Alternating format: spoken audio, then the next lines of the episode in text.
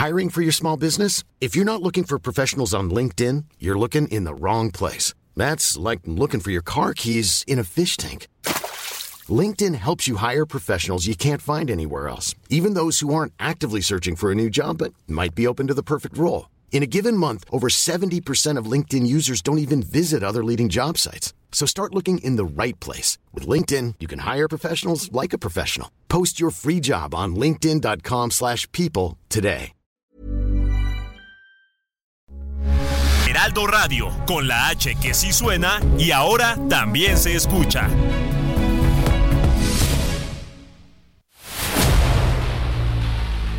El dedo en la llaga. Había una vez un mundo en el que nadie creía. Un país de historias inexplicables. Una nación con personajes asombrosos. Santo Tomás tenía razón. Hay que ver para creer. El México increíble. Las verdades que duelen. La voz de los que callan. El dedo en la llaga. Infórmate, diviértete, enójate y vuelve a empezar. El Heraldo Radio presenta El Dedo en la Llaga con Adriana Delgado. Vamos a nuestro primer resumen informativo con el gran Héctor Vieira.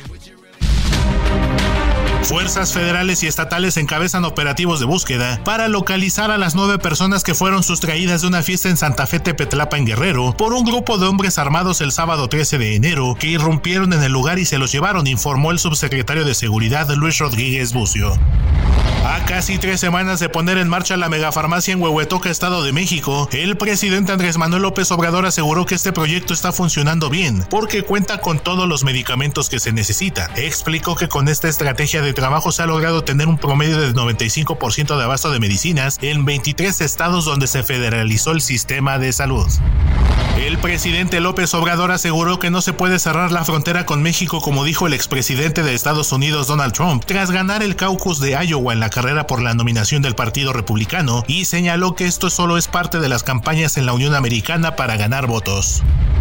Las ocho colombianas que se reportaron como desaparecidas en Tabasco no fueron víctimas de un delito, ya que fueron contratadas como acompañantes para una fiesta privada mediante un chat de WhatsApp. Así lo informó el subsecretario de Seguridad Luis Rodríguez Bucio. El funcionario federal explicó que solo siete de ellas tuvieron un ingreso legal al país y declararon que sería con fines turísticos, mientras que de otra de ellas no hay registro. Agregó que de las ocho mujeres solo dos tienen vigente su estadía en México y dijo que al haber mentido sobre su visita al país, el Instituto Nacional de Migración ya inició el proceso de retorno asistido a su país de origen.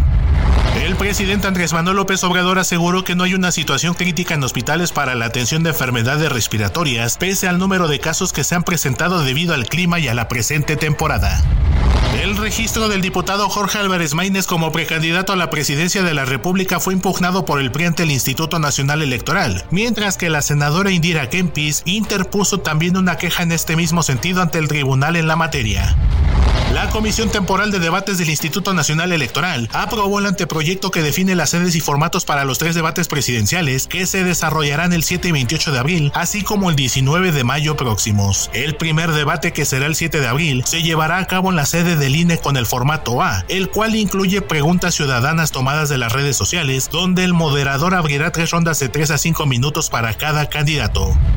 Miguel Ángel Yunes Márquez, candidato a la gubernatura de Veracruz en 2018 por la Alianza PAN-PRD Movimiento Ciudadano, diputado local y dos veces alcalde de Boca del Río, se registró como precandidato al Senado de la República ante el Comité Directivo Estatal del PAN con sede en Jalapa. Y rumbo a las elecciones del próximo 2 de junio, Poligrama y el Heraldo Media Group publican la primera encuesta de preferencias electorales de las capitales de los estados que eligen gubernatura. Y en Guadalajara, Samuel Prieto, pues adelante con un 39.3% Movimiento Ciudadano, con un le sigue Morena con un 36.4%. En, en Guanajuato, la alcaldía de Guanajuato, 43.3 eh, esta alianza PAN PRI PRD y le sigue Morena con un 31.0%. En Mérida, 40, el PAN PRI 42.3% con un le sigue Morena con un 29.1 este punto 1%. En Puebla, 30, este, la alianza PAN-PRI-PRD, 39.8, le sigue Morena con un 35.5, muy cerquita, ¿eh? Sí, sí, sí. En Tuscla Gutiérrez, Chiapas, con un Morena y, la, y PT y Verde Ecologista con un 45.1% y le sigue PAN PRI PRD con un 25.8%. En Villahermosa, ¿quién crees? Pues supongo que Morena. Morena con un 59.4% y le sigue PAN PRI PRD este, con un 19.4%. Y en Cuernavaca, fíjate, esta también está cerrada, eh, Morena, PT y Verde con un 39.6% y le sigue PAMPRI PRD con un 33.5%. Eh, pues vaya que es bien interesante ver el, eh, holístico de, las encuestas por una razón. Eh, salvo dos o tres casos, en prácticamente todas las elecciones están eh, bastante más cerradas que lo que está eh, la competencia presidencial, en donde sí las distancias parecen ser mucho más grandes, ¿no? Ahora, no es ninguna sorpresa, porque donde va ganando el PAN, pues también va arriba, el PAN PRI PRD. Claro. Este, esta coalición va arriba también su candidato a gobernador, ¿eh? Sí, claro. Y las demás, pues eh, en Villahermosa, pues obvio, también va arriba Morena, pues va arriba. Sí, y llama la atención eh, Jalisco también, porque con todo y que de por sí sí gobierna gobierno, eh, Movimiento Ciudadano, pues traen un problema ahí interno bastante complicado, ¿no? Así es, así es, pero bueno, Vamos contigo, Samuel. Pues eh, mira, tenemos en la línea, querida Adri, eh, a David Saucedo. Él es especialista en seguridad pública y consultor en programas de gobierno. Y lo tenemos eh, en, esta mesa de trabajo vía telefónica, porque fíjate que México cerró el 2023 nuevamente con más de 30 mil asesinatos para, para tener una idea más redonda, son 29.675 víctimas de homicidio doloso y 848 de eh, feminicidio para un total en todo el sexenio de 166.193 asesinatos y 4.892 feminicidios. Así de feo está. ¿Y cómo empezamos? Pues empezamos con las primeras dos semanas igualmente sangrientas proporcionalmente hablando y ya, ya está en la línea David Saucedo, especialista en seguridad pública y consultor en programas de gobierno. ¿Qué tal, David? Buenas tardes. ¿Qué tal, Samuel? Un placer. En efecto, son cifras espeluznantes, pero aún eh, cabe una posibilidad adicional, que haya una estrategia de maquillaje de cifras para eh, encubrir algunos de los homicidios que han ocurrido en algunos algunas entidades en donde hay una violencia eh, desatada. Wow, lo cual significa que la cifra real puede ser mucho mayor. En efecto, porque eh, como ustedes saben, hay en estos momentos colectivos de búsqueda de personas compuestas eh, compuestos por madres, esposas, hijas, parejas de personas lamentablemente desaparecidas, pero que están siendo asesinadas por los grupos del narcotráfico y enterradas en estos narcocementerios, en las narcofosas, y los cadáveres que se recuperan de estas pesquisas, de estas investigaciones de campo, eh, no se eh, incorporan a la métrica del Sistema Nacional de Seguridad Pública, es decir, eh, todas las cada semana hay un número importante de personas que son recuperadas en estas narcofosas y que no se actualiza la cifra de homicidios. es decir, la cifra todavía puede ser mayor. David, yo tengo una pregunta a lo mejor muy, muy, este, pues, a ver, mejor explícame tú, porque estas, estas muertes se contabilizan en función de denuncias, de reportes de desaparición, y, y, este, y también te quiero preguntar si en esta, en esta contabilidad de homicidios también están, este, se cuentan pues todos los que son encontrados en las fosas clandestinas. sí, en la cifra global de homicidios en el país es la sumatoria de los reportes que entregan las fiscalías estatales. Es decir, no es una métrica que genere el gobierno federal, sino las fiscalías estatales hacen los reportes con base en los cadáveres que llegan a los sistemas. Como quien dice, son los muertos conocidos. En efecto, no están las personas desaparecidas, las personas que son recuperadas en narcofosas, e inclusive hay algunas fiscalías como la de Jalisco y la de Guanajuato. Está muy comprobado que eh, enmascaran cifras, hacen pasar homicidios dolosos como si fueran culposos, es decir, una persona que fue ejecutada la contabilizan como si hubiera fallecido en un accidente de tránsito. Eh, de esta manera, los gobiernos estatales buscan reducir, mediante una serie de alquimias estadísticas, las cifras de homicidios para dar la impresión de que hay un trabajo en materia de combate a la inseguridad cuando no es realmente el caso.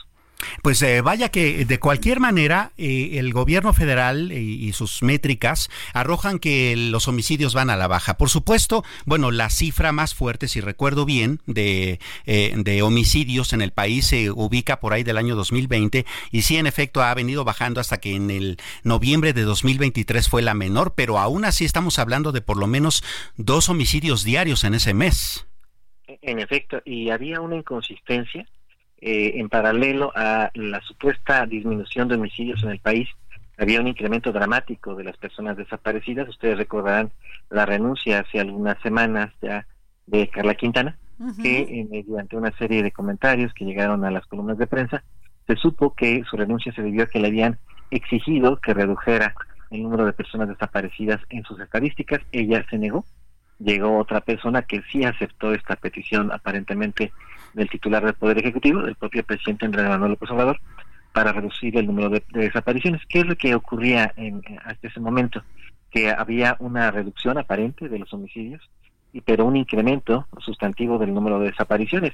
Todo nos hacía suponer que las personas eh, que estaban siendo desaparecidas en realidad estaban siendo asesinadas por los grupos del narcotráfico que tienen una estrategia de ocultamiento de cadáveres pero eh, para disolver esta inconsistencia y, y por fin generar una narrativa de éxito, el presidente pues, un más hacerlo impensable, desaparecer a los desaparecidos. De esta manera, eh, ellos ya traen una narrativa de victoria en la estrategia de la seguridad, Claro, y además, bueno, sin tenemos que también comentar en estos micrófonos estos jóvenes que, que desaparecieron en, en Jalisco, que encontraron luego en un terreno baldío, eh, pues quemados, quemados, o sea, parte de sus este, huellas y parte de sus restos. Así es. O sea, esos no se contabilizan.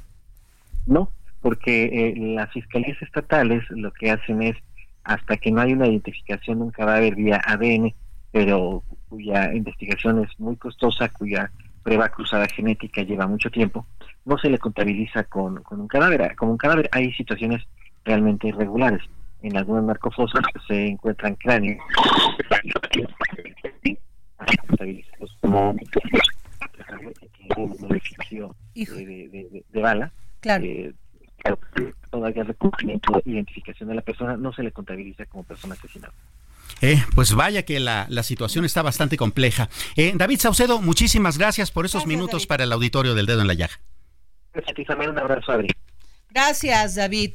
Oye, este Samuel, y traes otra información muy importante también. Oye, interesante. Bueno, no nada más estamos hablando de elecciones en México, también en Estados Unidos. Ellos van a cambiar presidente en noviembre, ¿no? Es decir, a los pocos meses que nosotros lo hagamos. Y por supuesto, pues el tema migratorio, el tema del libre comercio, el tema del muro, pues van a estar presentes. Claro. ¿Y quién crees que ganó ayer en Iowa el caucus republicano? no me digas, Donald Trump. Así es. Wow, ¿esto qué significa? Pero bueno, a ver, este, tenemos ya en la línea, ¿no? A Arlene. Así es, a Arlene Ramírez Uresti, ella es analista en asuntos globales y fundadora de Branketing Consultores Asociados. ¿Cómo estás, Arlene? Buenas tardes. Hola, ¿qué tal? Muy buenas tardes. Gracias por la invitación. Un gusto saludarlos. Pues eh, la pregunta de Adriana Delgado, ¿qué significa que Donald Trump haya ganado, además como lo hizo en Iowa?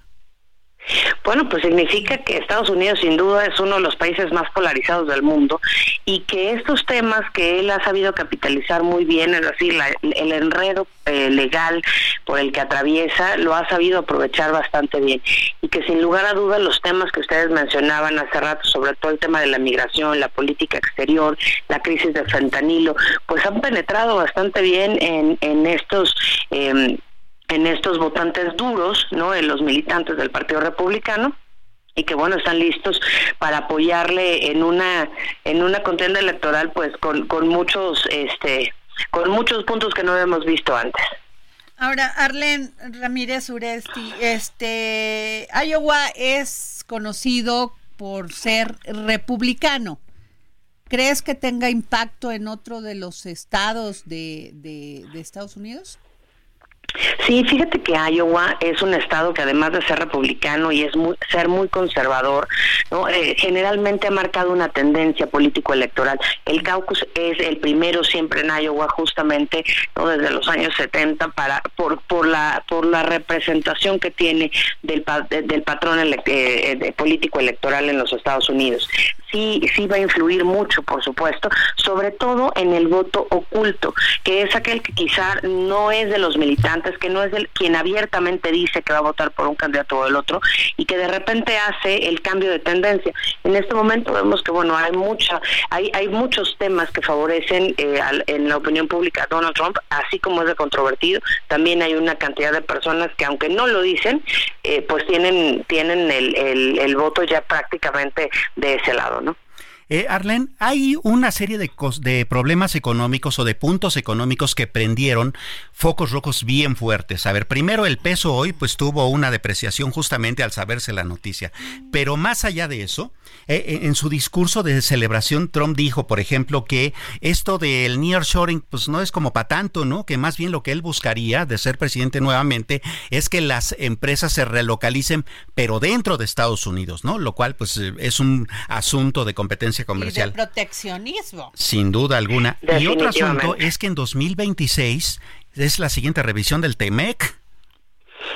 Sí, y, viene para nosotros pues un periodo bastante complejo, sobre todo lo que la, herencia, digamos, de la política exterior y de la relación bilateral en estos últimos años, pues tendrá consecuencias no no solamente en temas migratorios, como bien dices, en la parte económica y sobre todo en la parte comercial.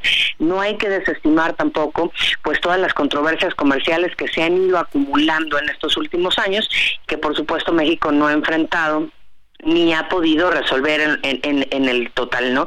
La política y la visión de, Donald Trump de hacer a América grande de nuevo tiene como objetivo justamente pues reavivar el sueño americano, reavivar el sentimiento ultranacionalista y proteccionista, ¿no? Y sobre todo pues reposicionar la economía de los Estados Unidos como una economía global que hoy ha perdido pues bastante fuerza. Ahora, lo que es una es cierto es este esta crisis terrible de la migración, Arlet.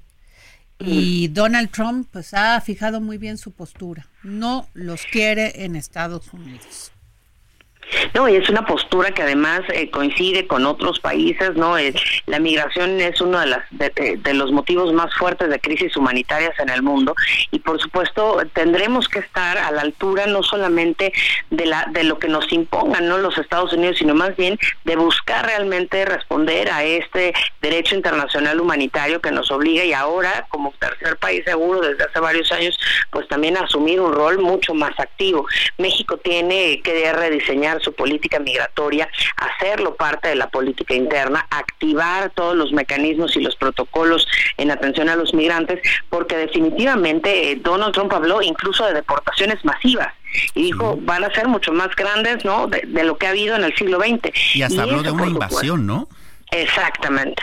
Entonces, ese discurso que sabemos que, que él como buen negociador y buen empresario le gusta mucho bloquear y le funciona, pero detrás de eso hay muchos grupos, por supuesto, que apoyan estas políticas que apoyan estas ideas y que seguramente habrá una gran presión no desde la sociedad civil que vote por él no para poder concretar una política migratoria mucho más estricta pues sí, muchas gracias Arlene Ramírez Uresti, analista de asuntos globales y fundadora de Branketing Consultores Asociados. Muchas gracias por la invitación, un gusto saludarlos. Muy buenas tardes. Y bueno, ¿qué te cuento? Que Lorenzo Córdoba será orador único en la marcha ciudadana que están convocando para el 18 de febrero. ¿O qué cosa? Y, bien interesante la cuestión porque eso incluso quita caretas, elimina máscaras y hace que entonces, ¿no? Pues sí, tenía razón ahí el presidente. pues sí, ¿no? O sea, porque es un apoyo directo a Xochitl Gálvez. Estaba directamente con ella, pero pues ¿por qué se complican, eh? Pues sí.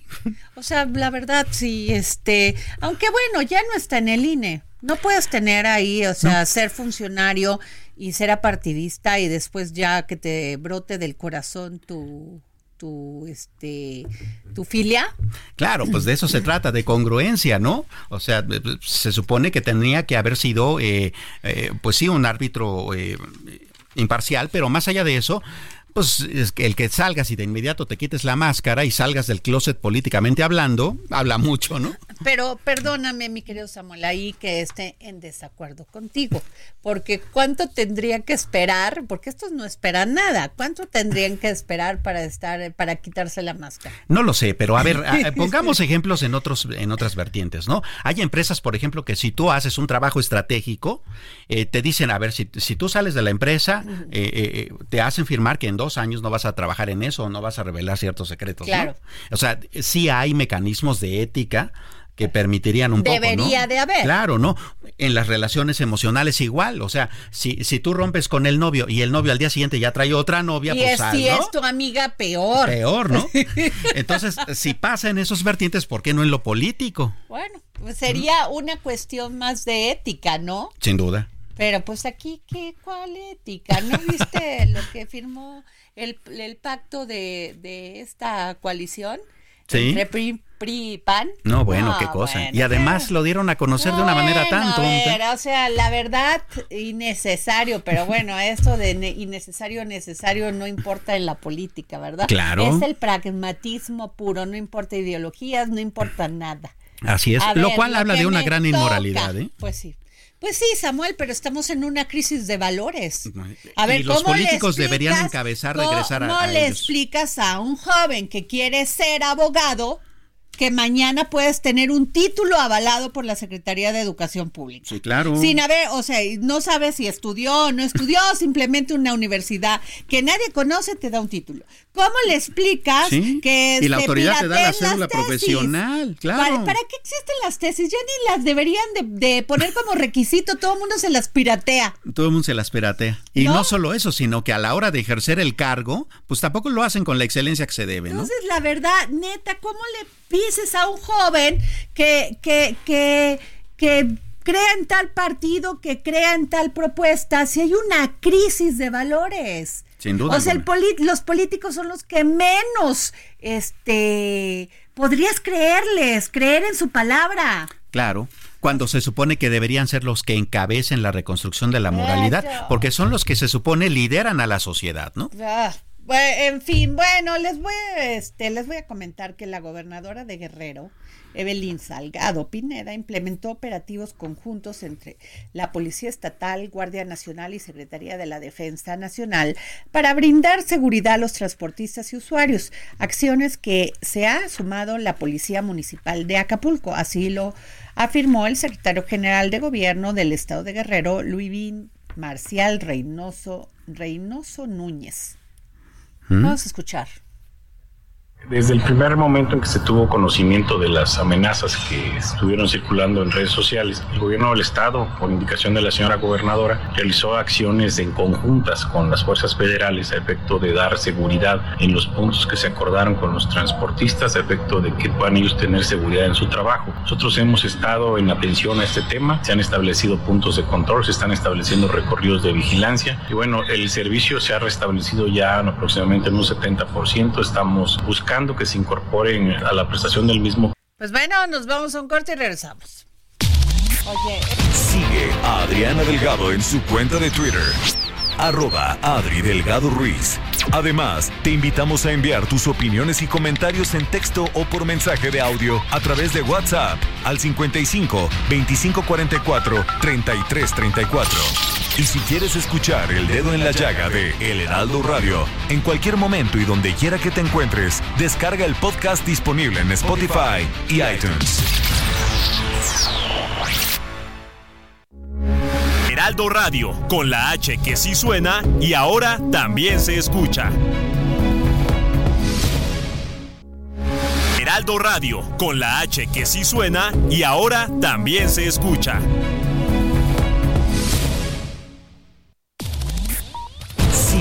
Adriana Delgado en su cuenta de Twitter arroba Adri Delgado Ruiz. Además, te invitamos a enviar tus opiniones y comentarios en texto o por mensaje de audio a través de WhatsApp al 55 2544 3334. Y si quieres escuchar El Dedo en la Llaga de El Heraldo Radio, en cualquier momento y donde quiera que te encuentres, Many of us have those stubborn pounds that seem impossible to lose, no matter how good we eat or how hard we work out. My solution is PlushCare. PlushCare is a leading telehealth provider with doctors who are there for you day and night to partner with you in your weight loss journey. They can prescribe FDA-approved weight loss medications like Wagovi and Zepbound for those who qualify. Plus, they accept most insurance plans. To get started, visit plushcare.com slash weight loss. That's plushcare.com slash weight loss. descarga el podcast disponible en Spotify y iTunes. Sigue a Adriana Delgado en su cuenta de Twitter en arroba Adri Delgado Ruiz. Y envíanos tus comentarios vía WhatsApp al 55 25 44 33 34 o 55 25 02 21 04. Y bueno, regresamos aquí al dedo. En la llaga son las 3 de la tarde con 31 minutos. Y nos vamos a nuestro segundo resumen informativo.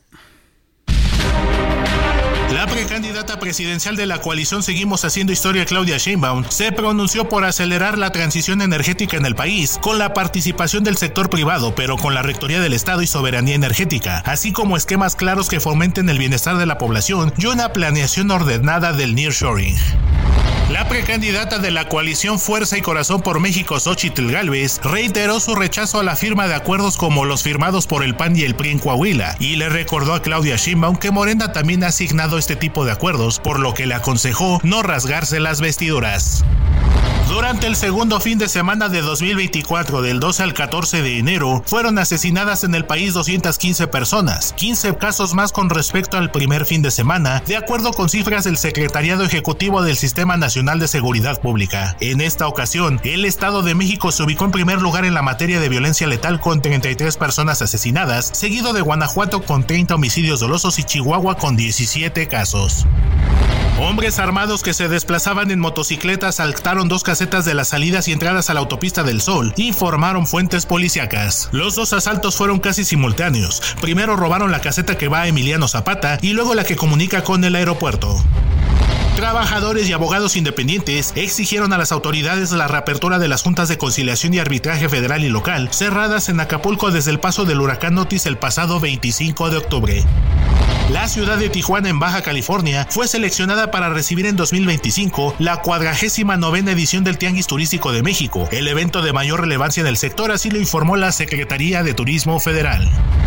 Para incrementar la tasa de reemplazo al 100% en materia de pensiones, se requeriría un presupuesto de tal magnitud que no habría dinero suficiente para cubrir las necesidades mínimas del sector educativo, el de la salud y el de seguridad pública, así lo advirtió Carlos Ursúa, exsecretario de Hacienda.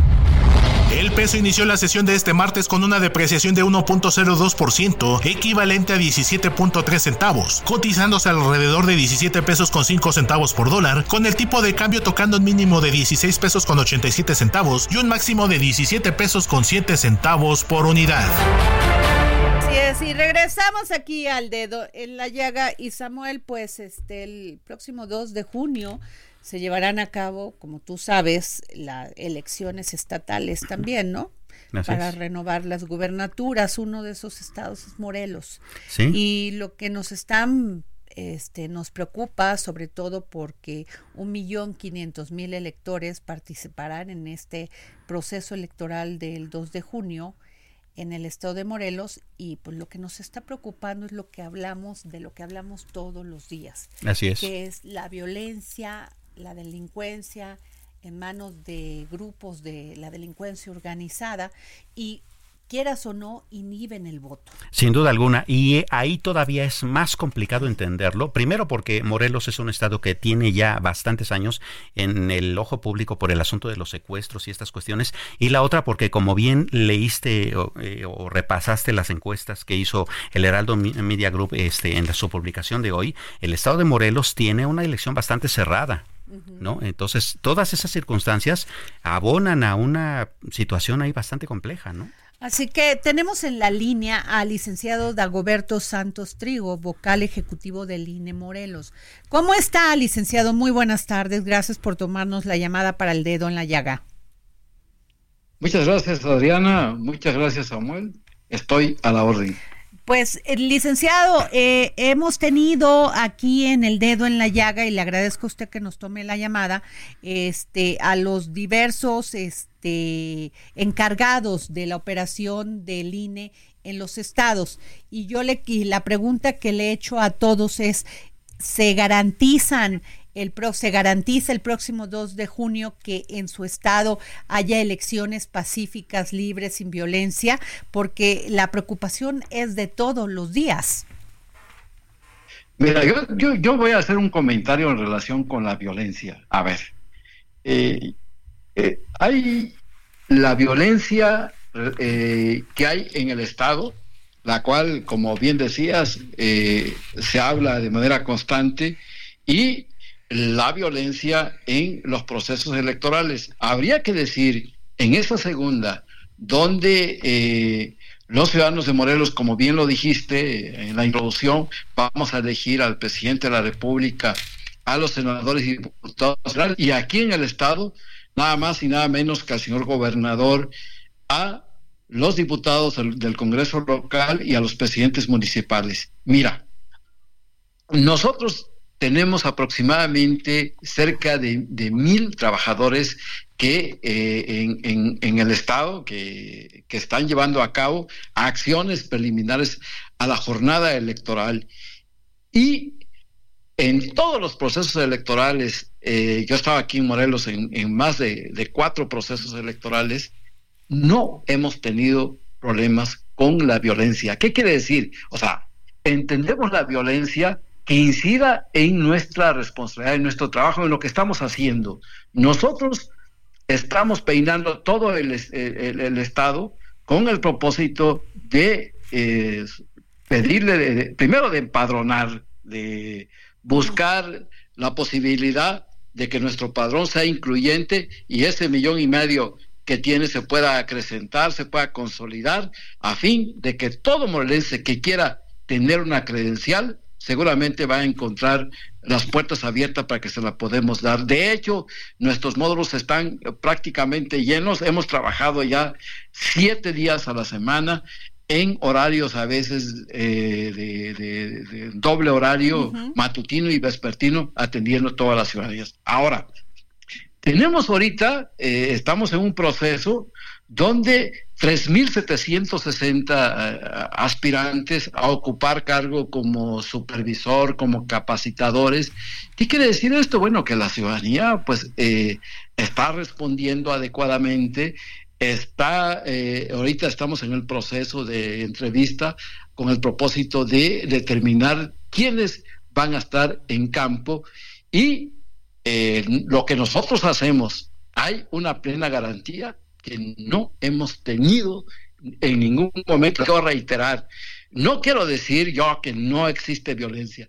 Para realizar el trabajo operativa, operativo que estamos llevando en nuestra institución, lo estamos llevando sin problema alguno. Por eso podemos decir que eh, las condiciones están dadas para que eh, los ciudadanos salgan a votar el 2 de junio, como tú acertadamente dijiste, donde vamos a tener las elecciones más complicadas de la historia. Pero no hemos tenido en ningún momento problemas de, eh, de, violencia hacia aquellos que estamos en campo trabajando arduamente para que en Morelos haya la, elección.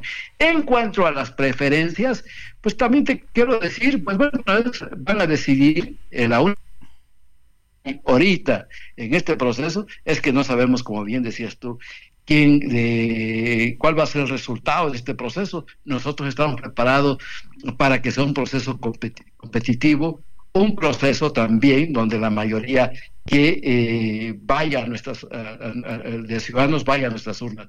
Y yo creo que, que a nosotros no tenemos ni un mapeo de cuáles son los lugares inseguros, de cuáles son los, los que tienen complejo. Nosotros lo que tenemos en mente es de que esta elección la vamos a realizar conjuntamente con los ciudadanos de Morelos. Estamos con los municipios y hasta ahí no hemos tenido, pero también hemos construido algunas acciones que yo creo que nos han ayudado mucho. Primero, nosotros no hablamos de inseguridad en ningún lado porque finalmente son otros los que tienen la responsabilidad eh, en el país, en el Estado, de eh, buscar los mecanismos para que la inseguridad no llegue. Ahora, garantizar, pues yo creo que el INE no garantiza. El INE va a garantizar que está preparado para llevar una, una, una elección y ojalá y eh, esto se lleva a cabo en los mejores términos. Para eso yo Pero no hay mecanismos de, coordinación, licenciado, porque sí, en efecto, el INE ah, es la autoridad encargada de que la elección se lleve a cabo y que y de que la seguridad está en otras manos. Pero eh, si no hay coordinación, de repente algo se puede salir de las manos, ¿no? Ah, no, nosotros estamos plenamente coordinados y agradecemos, hemos firmado un convenio con el gobierno del Estado, tenemos, pero no, lo que nos preguntas es que hay dos cosas que, yo no te puedo contestar de que hay una violencia generalizada en el Estado. Yo te contesto y, y tu pregunta en el sentido de que el Estado relacionado con el proceso electoral de las personas que estamos en el campo, no hemos padecido ningún tipo de violencia y estamos preparados para llevar a cabo la elección. Pues mm, le agradezco, licenciado Dagoberto Santos Trigo, vocal ejecutivo del INE Morelos, que nos haya tomado la llamada para el dedo en la llaga. No, agradecido soy yo y, muchas gracias por la oportunidad. Gracias. Y bueno, fíjate que este, este, tengo en la línea a don César Gabrioto, Cravioto, senador de Morena. Don César, ¿cómo está? Muy buenas tardes.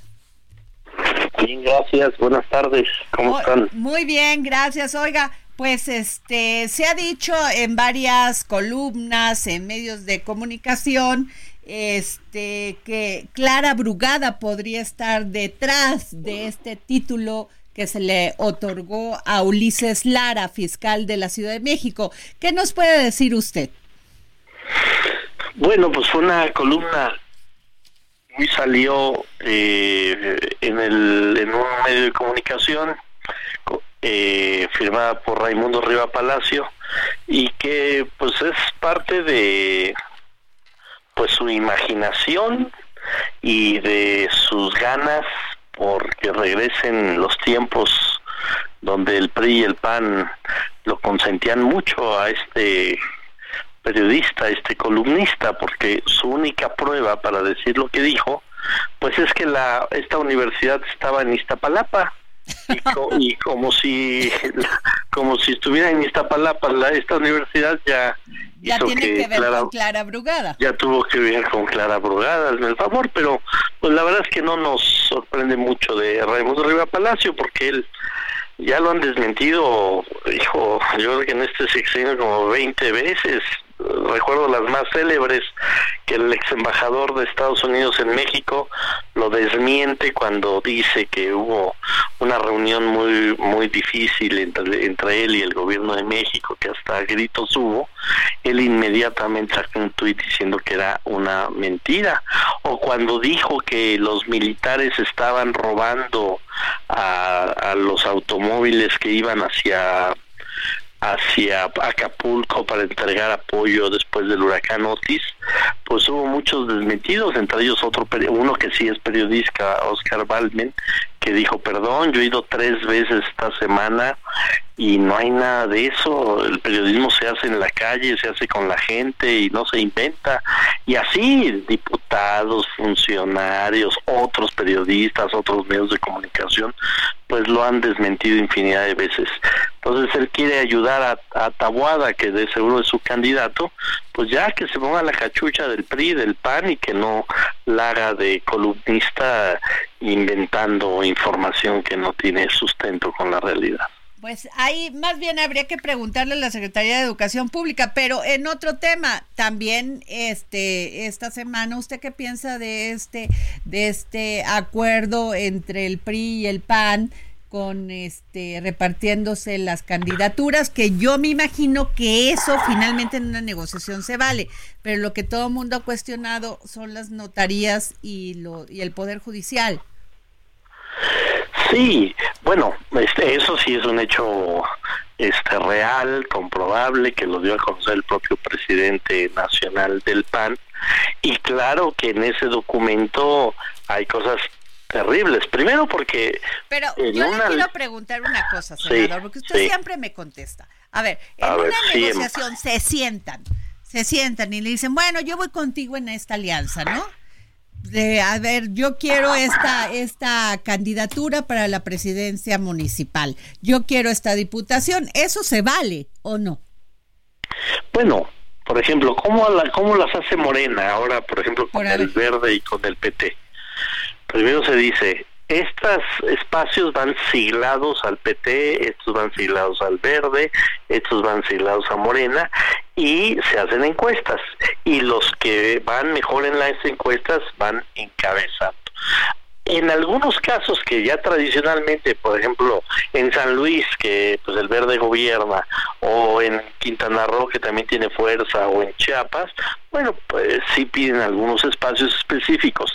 Pero de eso a que, como viene en ese documento firmado por el PRI y el PAN, tales tantas direcciones generales, tantas, este, secretarías, tantas escuelas, notarías. Bueno, yo creo que los dos más graves de ese documento son el órgano de transparencia. Pues que no el órgano de transparencia es un órgano autónomo, no lo tienen que decidir eh, si, si es el órgano de transparencia local, el, el, el Congreso local, y después un, un magistrado si es un magistrado del Tribunal eh, Electoral, eso se designa justamente en el Senado.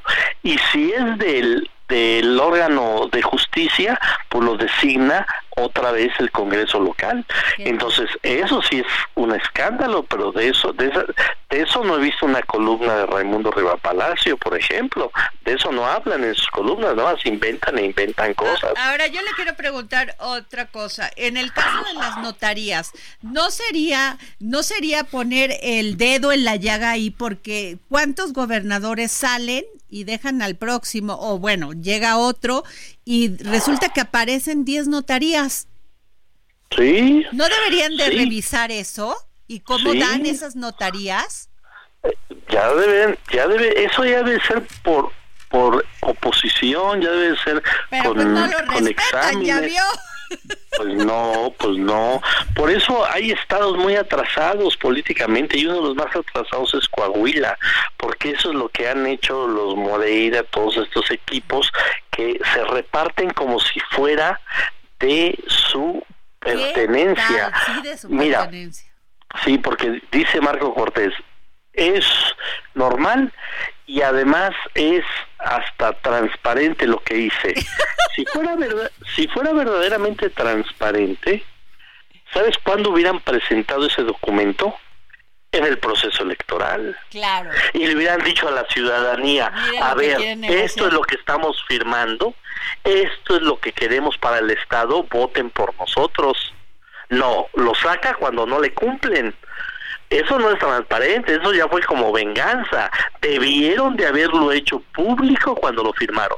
Señores habitantes de Coahuila, esto es lo que estamos firmando y van a votar por esto. Eso hubiera sido transparente. No, lo que fue fue un despecho porque no le cumplieron. Alito se lo volvió a marear, como se lo ha mareado varias veces a Marco Cortés, y ya enojado dijo, pues vale, eh, aunque me embarre, lo doy a conocer para que sepan. Oiga, senador, va a estar complicada esta lucha política, de aquí hasta el 2 de junio. Va a haber muchos embarrados. y muchos mareados, ¿eh?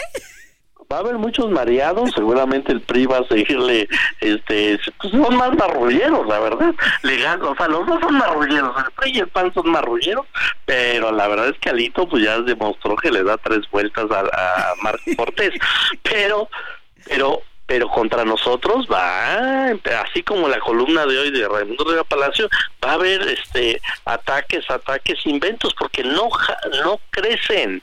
El problema de ellos es que ni Tahuada, ni Xochitl Galvez, ni en muchas gobernaturas están creciendo.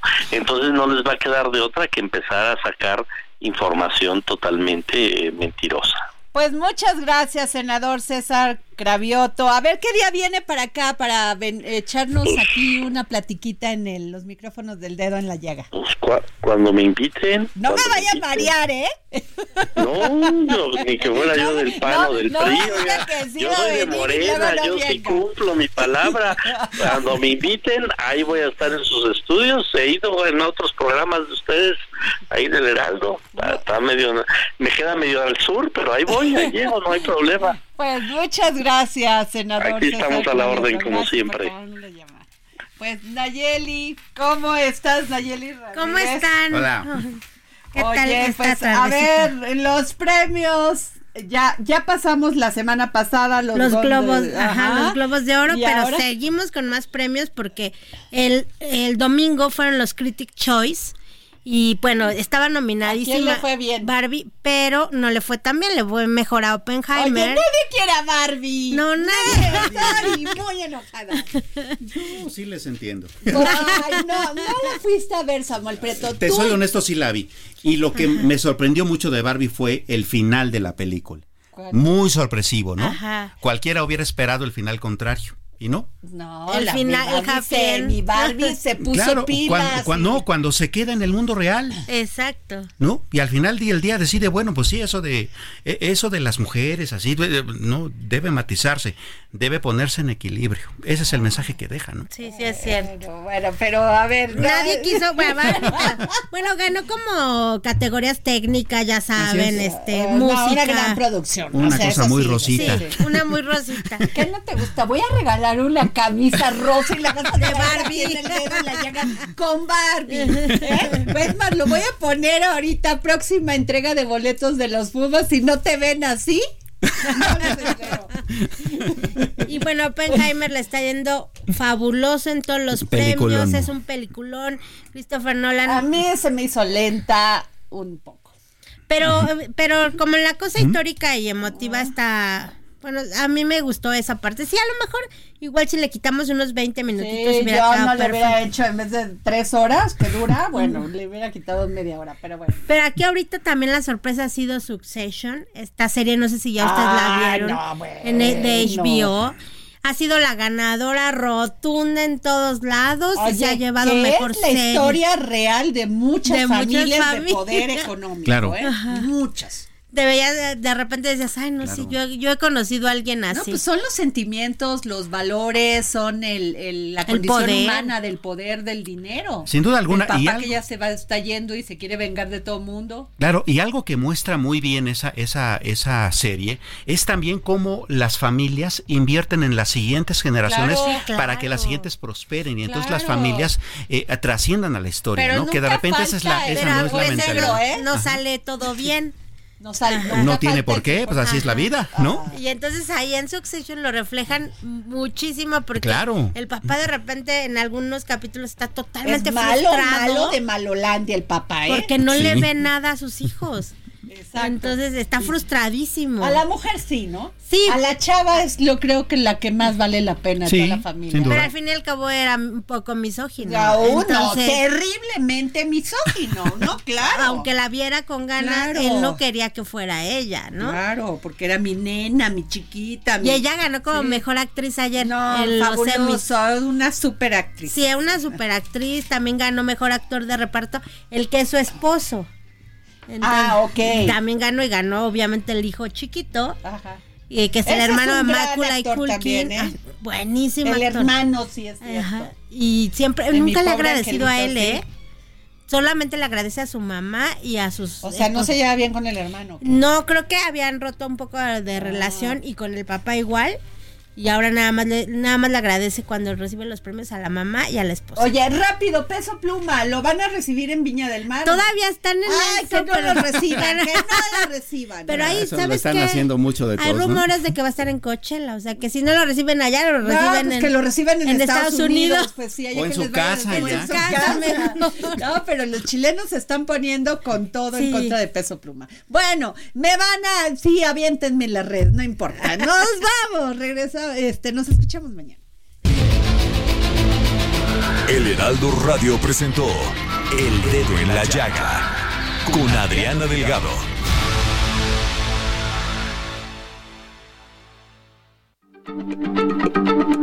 Heraldo Radio, la H se lee, se comparte, se ve y ahora también se escucha.